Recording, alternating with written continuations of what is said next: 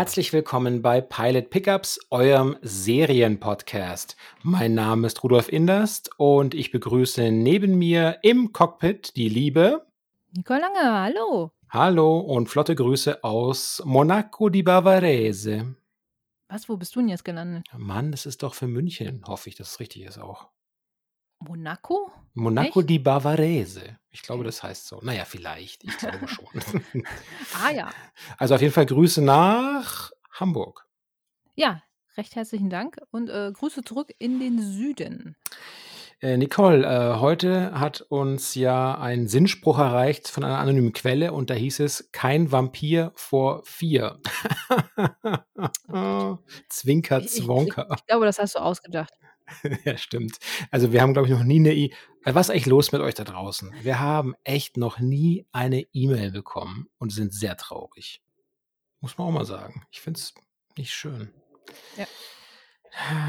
Aber Vielleicht ich würde sagen, gelandet. Vielleicht müssen wir die mal irgendwie. ja, das stimmt. Ähm, könnte es sein, dass unsere ähm, heutige Serie ziemlich Biss hat?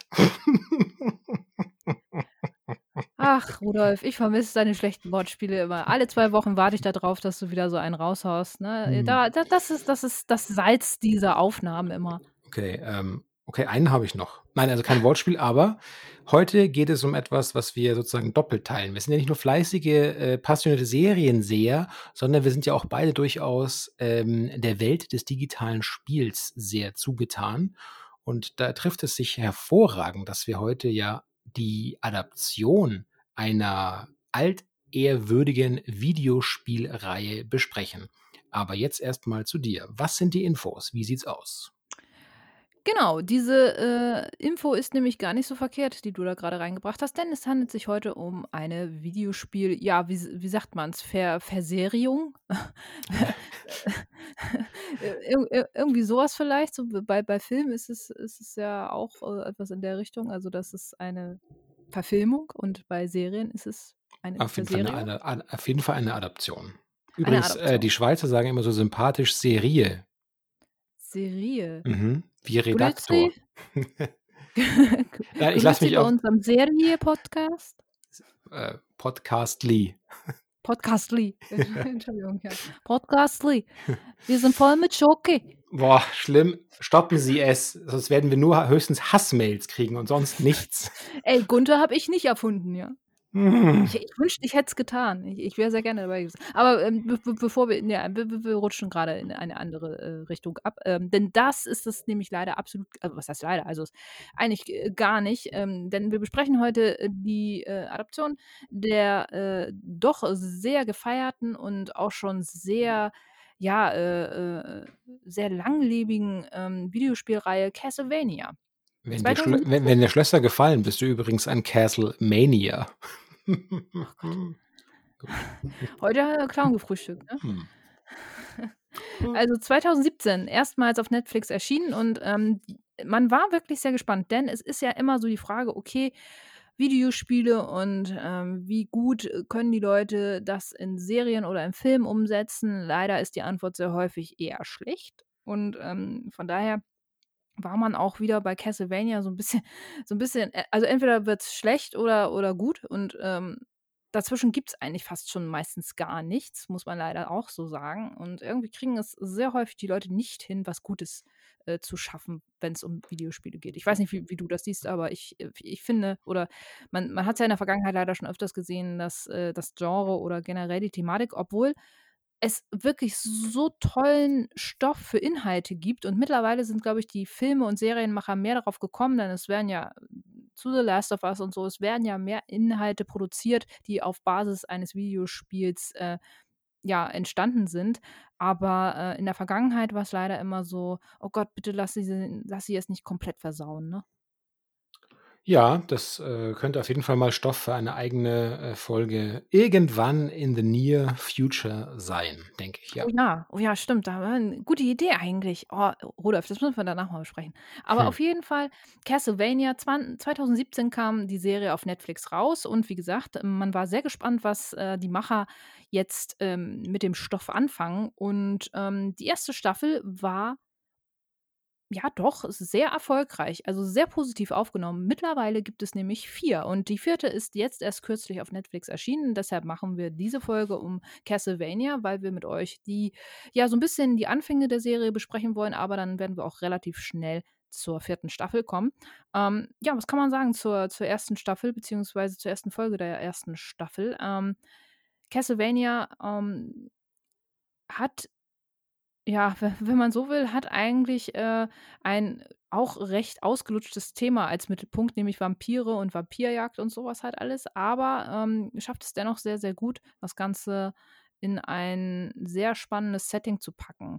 Ähm, die erste Folge findet nämlich, ähm ich sage jetzt mal, in einer zwar sehr interessanten aber doch sehr blutrünstigen Welt statt. Also, es ist nichts für für schwache Nerven.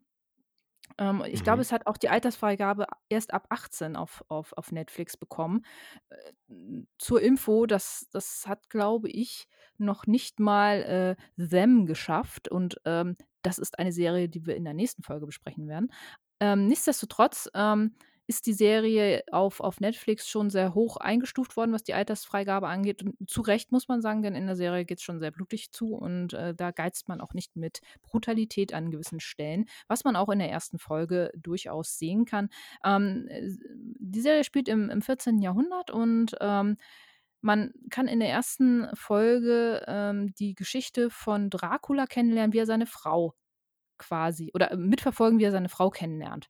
Ähm, eine Wissenschaftlerin, die gehört hat, dass irgendwo in irgendeinem Schloss ein sehr interessanter Mann leben soll, der sich viel mit Naturwissenschaften, aber eben halt auch mit sehr viel anderen, ich sage jetzt mal, ähm, neueren medizinerischen äh, medizinerischen medizinischen Hm. Hintergründen auskennt und so und, ähm, sich, äh, diesen Dingen nicht verschließt, also wirklich ein ein Mann des Wissens ist und, ähm, diese Frau möchte das eben halt auch so ein bisschen ergründen und, äh, hat sich quasi auf den Weg gemacht, um ihn kennenzulernen, so.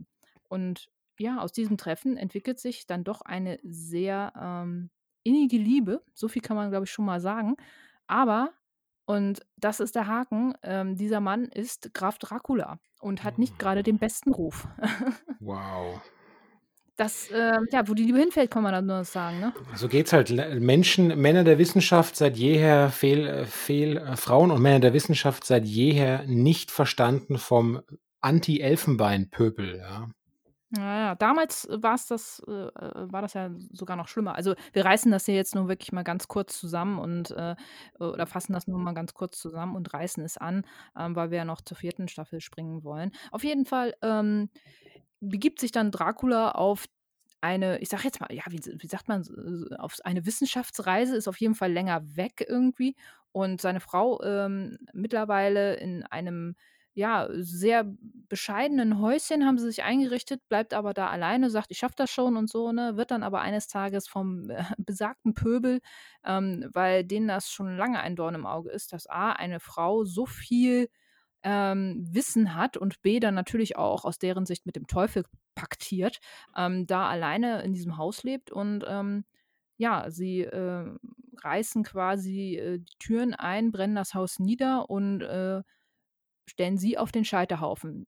Besten Wissen und Gewissens, dass sie das Richtige tun und, ähm, sich da auch keinerlei Schuld bewusst sind, wie das damals ja leider auch sehr häufig so der Fall war. Und das zeigt die Serie auch, äh, in ihrer ganzen Brutalität teilweise auch sehr stark.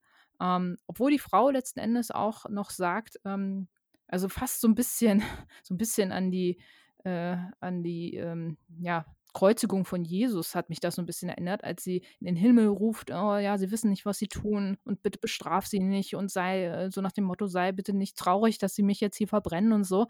Ähm, das sind natürlich warme Worte und auch sie natürlich. Warme Warme Worte. Worte, genau. Ah, ich Ich sehe, was ich Sie da habe verbrannt haben. ähm, aber, ähm, das kann den Schmerz eines Dracula natürlich nicht besänftigen.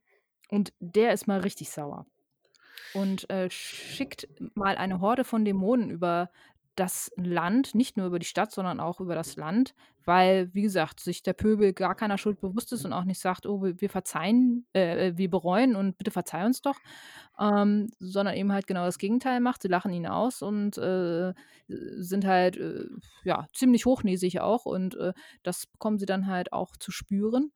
Und, ähm, in den letzten Minuten dieser ersten Folge geht man dann noch in ein Setting in einer Bar so oder in ein in ein Wirtshaus, wenn man so will, und, äh, sieht dann ein paar Leute, die an der Bar s stehen und, ja, so 'n bisschen darüber reden, was grade im Land passiert und so. Und, ähm, dann sieht man im Hintergrund schon einen Mann, der sich so 'n bisschen in eine Ecke gekauert hat und da sein Bier in Ruhe trinken will und, äh, auf einmal fällt der Name Belmont.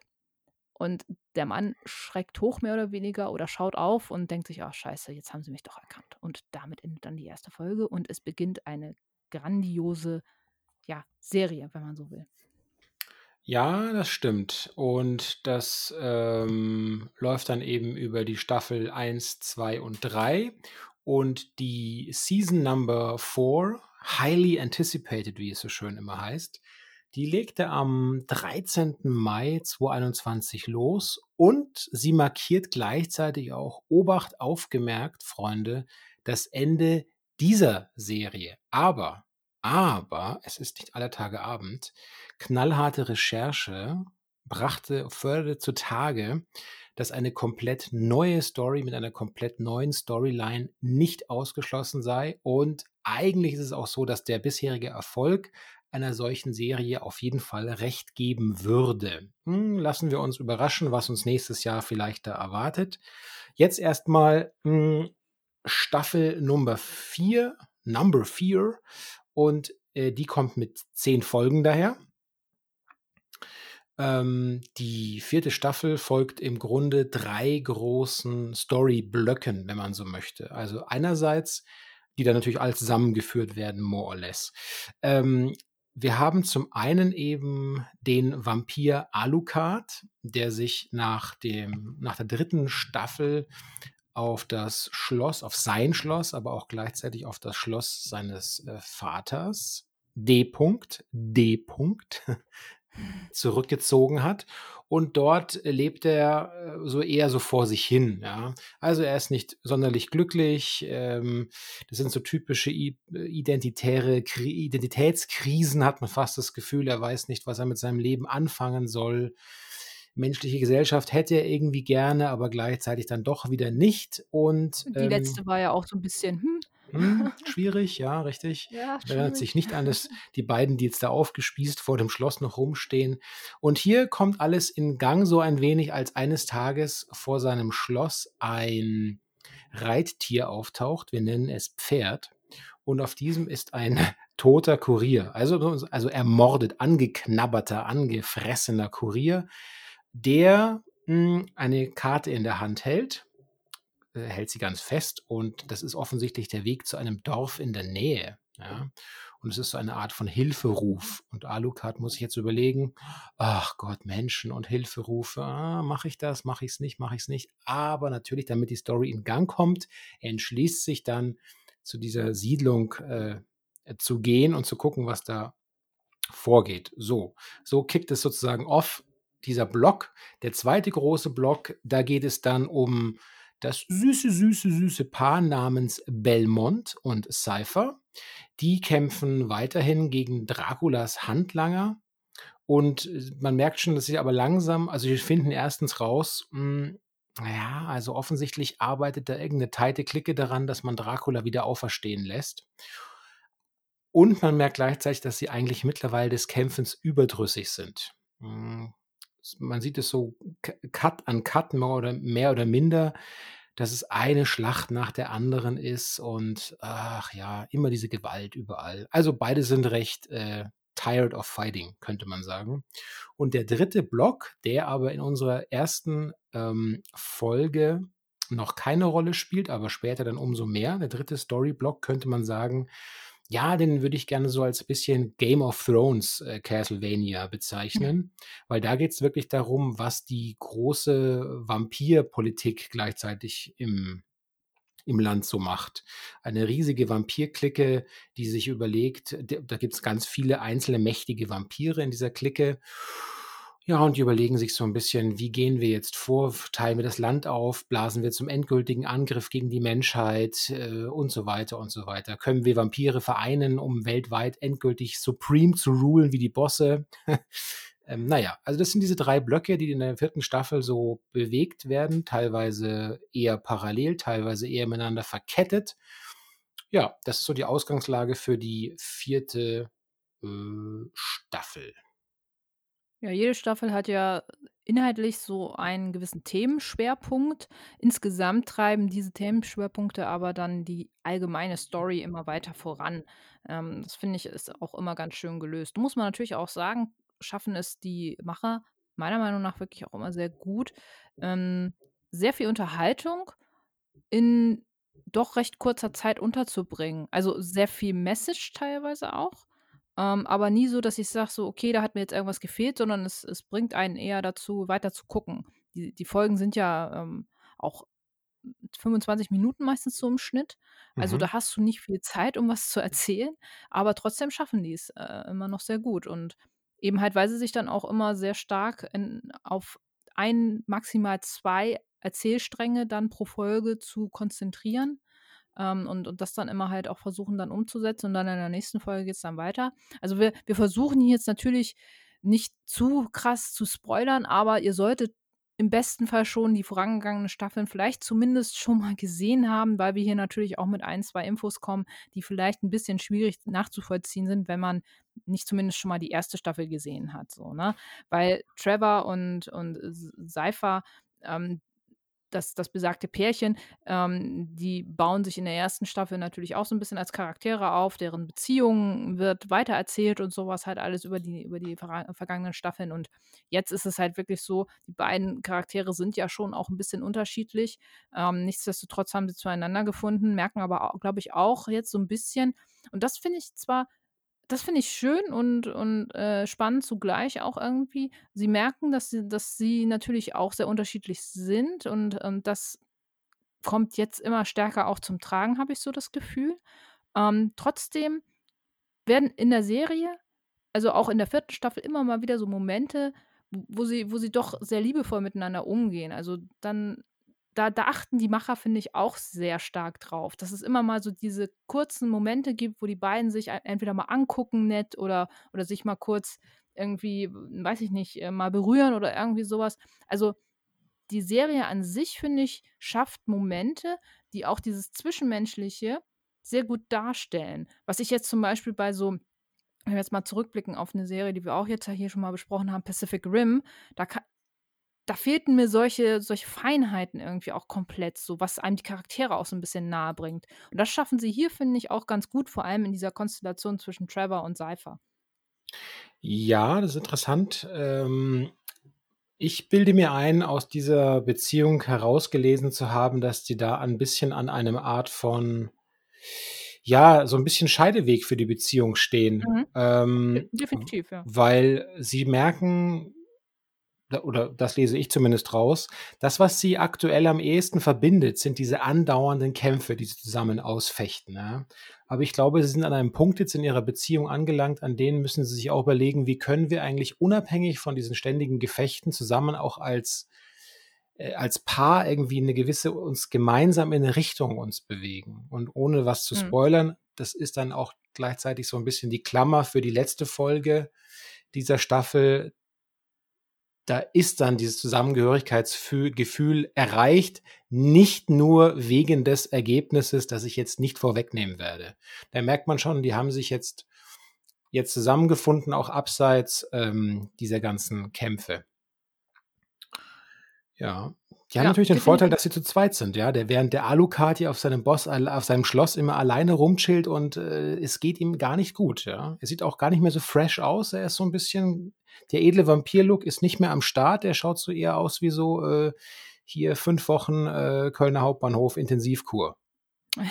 Du meinst so wie wie, äh, in in im ein Interview mit einem Vampir, wenn du nur Rattenblut und so tr trinkst? Stimmt, ja. Ein sehr guter Vergleich.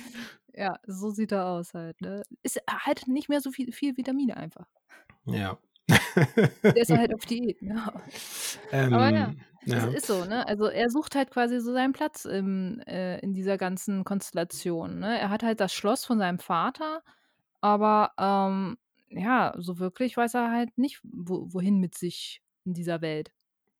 Ja, und, ähm, was ich interessant fand, dass ich hatte es ja kurz äh, angedeutet, dass vor seinem Schloss eben dieses, äh, Pferd mit dem toten, äh, Reiter auftaucht, mit dem toten Kurier. Und die Art und Weise, wie er da mit dem, äh, Pferd auch in Kommunikation tritt, hat für mich auch so klar angedeutet er möchte eigentlich er möchte eigentlich menschlichen Kontakt. Er möchte irgendwie sich austauschen, ja? Und wenn's jetzt eben dann eben nur das Pferd ist, dann projiziert er eben da seine Gesprächsinhalte darauf.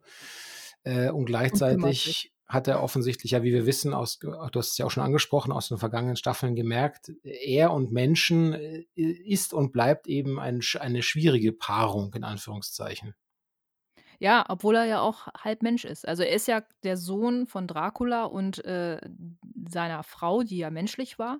Ähm, und das macht's natürlich noch 'n bisschen schwieriger für ihn, ne? Mhm. Und, äh, im Endeffekt, äh, steht er auch an einem Scheideweg, ob er sich jetzt, äh, den Menschen anschließt oder, ähm, weiter sein sein Dasein fristet alleine in diesem Schloss so oder ob er vielleicht wirklich, äh, den Leuten hilft irgendwo. Also, das sind alles so so, ähm, Dinge, die in der 4. Staffel, ähm, jetzt, äh, auch, äh, gelöst werden müssen, von seiner Seite aus natürlich auch. Und, ähm, erneut, finde ich, schaffen sie's, wie gesagt, wieder sehr, sehr gut, diese Erzählstränge auch, ähm sehr deep in kurzer Zeit zu erzählen. Auch der ich nenne ihn jetzt mal den Vampirrat, der da am anderen Ende des Landes so seine ja, seine Ränkespiele macht und, ähm, da auch ganz, ganz viele unterschiedliche Charaktere aufeinanderprallen und, ähm, unterschiedliche Herangehensweisen diskutiert werden. Auch da, ähm,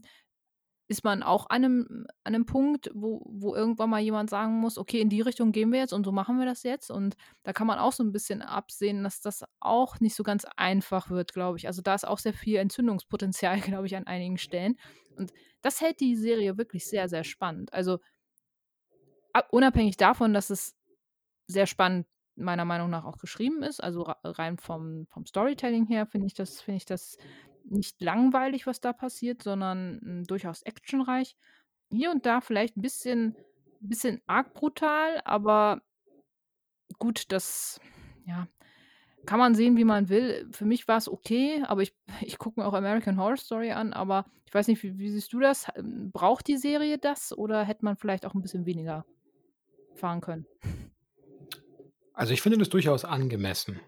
Ähm, wir reden ja letzten Endes doch über über die Spitze der Nahrungskette im Grunde, die, ähm manche manche Vampire und VampirInnen sehen das Menschengeschlecht jetzt vielleicht nicht nur zu hundertprozentig als als Rind als zu schlachtende Rindviecher, ähm, aber Nutzvieh? letztlich als Nutzvieh, genau, aber letzten Endes, äh, so wie wir eben auch auf unsere Massentierhaltung so 'n bisschen gucken. Bolzenschuss auf Stirn, zack und die Nächsten. Und, ähm, dass dass wir immer wieder auch Menschen finden, die praktisch, ähm, für unser Geld sozusagen die Drecksarbeit machen, siehe Schlachthöfe, siehe Schlachthelfer in den in in den Fabriken, die jetzt so oft wegen Covid auch, ähm, wieder in den Schlagzeilen standen. Also, ich kann mir nicht vorstellen, dass diese Geschichten nicht auch auf die Schreiber irgendwie einen gewissen Einfluss hatten. Und was ich auch feststelle, ist, dass, ähm, Stichwort Vampirrat, dass hier die die Frau, die im Grunde die Vampirf nennen wir sie mal Vampirfürstin, die hier ihren Plan offenlegt, ähm, was letzten letztlich ihr Endgame ist. Da habe ich schon auch das Gefühl, dass hier, äh, im Writers Room so 'n bisschen mit dem Mythos des alten weißen Mannes abgerechnet wird. Im Sinne von, ähm, wer praktisch dass sich da das so 'n bisschen spiegelt. Nicht nur bei Menschen gibt es diese alten weißen Männer, die Patriarchen, die die Macht in der Hand halten, sondern auch, äh, in der Vampirwelt gibt es diese diese alten, äh, Vampirmänner, die praktisch, äh, nicht akzeptieren können, dass hier eine eine Weib ein weiblicher Vampir, äh, erfolgreicher ist und sein ihren Platz beansprucht unter ihnen und vielleicht sogar expansiv die erfolgreichste und aggressivste ähm, Vertreterin der Spezies ist. Also das fand ich schon interessant, wie mit wenigen Strichen hier diese gesellschaftlichen Untertöne in dem Stoff auch verwoben sind. Ja, definitiv. Also ähm, ich glaube, umfassend kann man da dann eigentlich auch schon fast so ein bisschen zum Fazit kommen. Oder hast du noch äh, Inhalte, die du ja, ich wollte noch kurz, die eine Frage hätte ich noch an dich. Ähm, hatte, Mhm. hattest du das Gefühl, dass, es wird ja am Anfang schon in der ersten Folge klar, dass es irgendwie darum gehen soll, Dracula wieder zu erwecken? Mhm. Ähm, hattest du das Gefühl, dass hier das eigentlich nur noch, weil das fand ich fast ein bisschen schade, das ist so ein, so ein Griff in die Toolbox. Eigentlich der mächtige Dracula ist dann wirklich nur noch so ein ganz kleines Rädchen in diesem ganz in dieser ganzen Story. Die hat eh schon so viel Wendungen und so viel Power und Wucht. Hätte eigentlich fast gar nicht gebraucht, oder? Hätte man Dracula nicht ruhen lassen sollen, wäre die Frage. Ja, das sollst du mal seinen Schergen sagen. Ja, richtig. Ähm, ja, ich glaube, mich für mich hätte es auch nicht unbedingt gebraucht so. Mhm. Ähm, ich glaube auch, dass dass, die Inhalte, ähm, der Serie, also da, wo sie jetzt sind, tatsächlich schon genug sind. Ähm, es es es wirkte fast so ein bisschen, als als hätte man irgendwas gebraucht, um Trevor und und Ziffer weiter beschäftigen zu müssen. Ähm, weil sonst wären die wahrscheinlich an dem gleichen Punkt wie wie Alucard gerade. Ja. Und, ähm, hätten halt einfach nichts zu tun, wenn sie jetzt keine weiteren Kreaturen gehabt hätten oder so. Gut, dann hätten sie sich wahrscheinlich noch auf auf, äh auf die Niedrigkeiten der Menschen und auf deren böse Gelüste vielleicht irgendwie oder oder Neigungen irgendwie noch stürzen können so. Ähm, aber ja, hast du recht. Also, für mich hätte es das auch nicht unbedingt gebraucht. Allerdings ist es natürlich schon irgendwo nicht verkehrt, das aufzugreifen, weil, ähm er ja in der zweiten und ich glaube sogar in der ne, warte mal, war das in der dritten Staffel, wo er auch keine Rolle mehr gespielt hat? Da war es, glaube ich, schon mehr oder weniger vorbei, ne? Da war da war er schon besiegt, glaube ich, ne? In der dritten Staffel? Ja, ja, ja. Genau. Ähm, also, da hat's ihn ja auch nicht unbedingt gebraucht so, ne? Ähm, da da haben sie sich vielleicht so 'n bisschen gedacht so: „Hm, okay, ähm, er ist eigentlich nicht zu wichtig und es wäre schade, ihn rauszulassen irgendwie komplett so.“ Aber ich sehe es ähnlich. Für mich es auch nicht gebraucht, ne. Mhm. Ja, kommen wir, hm, zum Fazit kommen wir zur Frage, wie viel, äh, Knoblauchzehen von 10 ist ist diese Staffel, ist diese Folge wert? Nicole, answer the call! Ausrufezeichen. 9 points from Hamburg. Ah, 9 von 10. Mhm. Ja, Ja. doch. Also, ich ich wie gesagt, ich finde, es ist, äh, eine und das das sollte man vielleicht auch noch mal erwähnen für Leute, die es jetzt halt nicht geguckt haben. Ich hoffe, ihr guckt's dennoch, obwohl wir hier schon 'n paar Sachen, äh, verraten haben, aber, ähm, es die Serie hat wirklich noch mehr zu bieten. Und es ist eigentlich ganz schön, weil ihr könnt diese Serie auch gucken, ohne die Videospiele gespielt zu haben. Es ist eine Serie, die auch an sich gut funktioniert, ohne dass man jetzt großartig irgendwelche Hintergründe aus aus der Reihe kennen muss sozusagen. Und das finde ich auch immer ganz schön, dass dass die Leute das geschafft haben, äh, die Serie auch alleinstehend, ähm, für sich wirken zu lassen so. Wahrscheinlich kann der eine oder andere immer mal so sagen, so: „Ah ja, ne, hier, ne?“ Aber äh, es ist eigentlich egal. Ja, ich gebe dir recht. Also, ähm 9 von 10 weiß ich jetzt nie, aber schon ho hoher Wertungsbereich. Hat mir großen Spaß gemacht, auch diesmal. Ich habe etwas länger gebraucht, hatten wir kurz im Vorgespräch noch. Äh, ich musste mir noch mal das Ende der dritten Staffel ansehen, um so richtig wieder reinzukommen. Ähm, dann habe ich aber wirklich, äh, mit großer Freude zugeschaut, schnell durchgeguckt und, äh, vielleicht so 'ne kleine ich weiß gar nicht, es klingt immer schon so nach alte Herren, aber ey, wirklich, das Finale Staffelfinale, vierte vierte Season, äh, Epilepsie-Warnung. Ähm Ne, so weit bin ich noch nicht. Nicht zu viel so. verraten. Also, es ist wirklich es ist wirklich unheimlich flackernd, unheimlich bunt. Wer da 'n Problem hat, Vorsicht. Ähm, das ist wirklich massiv, ja. Dieses Finale ist so, äh, Action, bunt und farben und cut-reich. Das ist eine. Und dann natürlich der Geheimtipp, wenn ihr euch jetzt trotzdem für die Spiele interessiert und ihr aber nicht wisst, weil ihr genau schon gehört habt, es gibt 800.000 Milliarden Castlevania-Spiele, dann empfehle ich euch, mit welchem Spiel ihr nichts falsch machen könnt, ist Castlevania Symphony of the Night. Für mich das beste Castlevania. So, Ha, das du, gleich noch hier im Filmtipp, aber ja, wie, äh, Filmtipp, äh, Spieletipp, so. ja, das wäre es von mir soweit. Ja, äh, abschließend, also auch, wie gesagt, ich mag die Charaktere sehr gerne. Ich ähm, finde es auch äh, super, wie kurz und trotzdem gehaltvoll die, die, ähm, die Folgen sind. Und ähm, ich habe ja auch schon weitergeguckt. Ähm, ich habe jede Staffel wirklich brennend erwartet, als es hieß, ja, es kommt eine neue. Das war ja am Anfang auch nicht so ganz klar, wie sie das aufziehen wollen. So. Aber ähm, insgesamt guckt sie euch an, ist wirklich eine sehr, sehr gelungene Serie. Wenn man mit Gewalt vielleicht ein bisschen Probleme hat, ist es muss man sich vielleicht erst mal dran gewöhnen. Auch in seiner Darstellung her ist es ein bisschen bisschen freizügiger, sagen wir's mal so, aber es ist halt eine Serie für Erwachsene. Das darf man bei allem Zeichentrick wirklich nicht außer Acht lassen. Ansonsten, das sind so meine letzten Worte und dann würde ich sagen, übergebe ich doch an dich und, äh, äh, lausche den, ähm ja, deinem deinem deinen letzten Worten. Wort, ich hoffe nicht. Wir wollen noch in zwei Wochen wieder. Okay. Äh, wenn euch Pilot Pickups oder generell diese Folge im Speziellen, äh, was, wenn euch generell diese Folge im Speziellen, jetzt reicht's aber, das machen wir Okay. gleich nochmal. Wenn euch, ich habe hier nämlich, ich sag's, ihr habt es natürlich schon längst rausgefunden, aber ich lese das natürlich immer vom Display noch ab, macht ja nichts. Also, wenn euch Pilot Pickups oder diese Folge gefallen haben, helft uns doch bitte, noch bekannter zu werden. Erzählt euren Freunden von uns, teilt unsere Folgen, womöglich bewertet uns positiv auf euren Streamingdiensten, so werden wir nämlich besser gefunden. Folgt at Pilot Pickups gerne auf Twitter sowie Instagram und schlagt uns Serien vor, die wir uns vornehmen sollen. Ja, auch du, Martina. Per E-Mail erreicht ihr uns auch einfach an pilotpickups at gmail.com schreiben. Nicht nur Hass, auch Liebe muss sein. Wir freuen uns auf das Gespräch mit euch, egal auf welcher Plattform. Und damit dürfen wir uns von euch verabschieden. Wir sehen uns in zwei oder hören uns in zwei Wochen wieder. Ich winke dir aus, ich wir winken euch aus dem Cockpit. Äh, kommt nicht in die Triebwerke und bis bald. Ja, recht herzlichen Dank. Ich sage auch Tschüss und, äh, ich ich würde jetzt gerne mal diese Knoblauchzehen endlich mal, äh, wegtun. Also, Nom, nom, nom, das ist mir nom, jetzt das ist mir jetzt 'n bisschen, äh, zu viel. Ich gehe an die Orgel. Dü, dü, dü, dü, dü. Oh, nicht schon wieder, ey.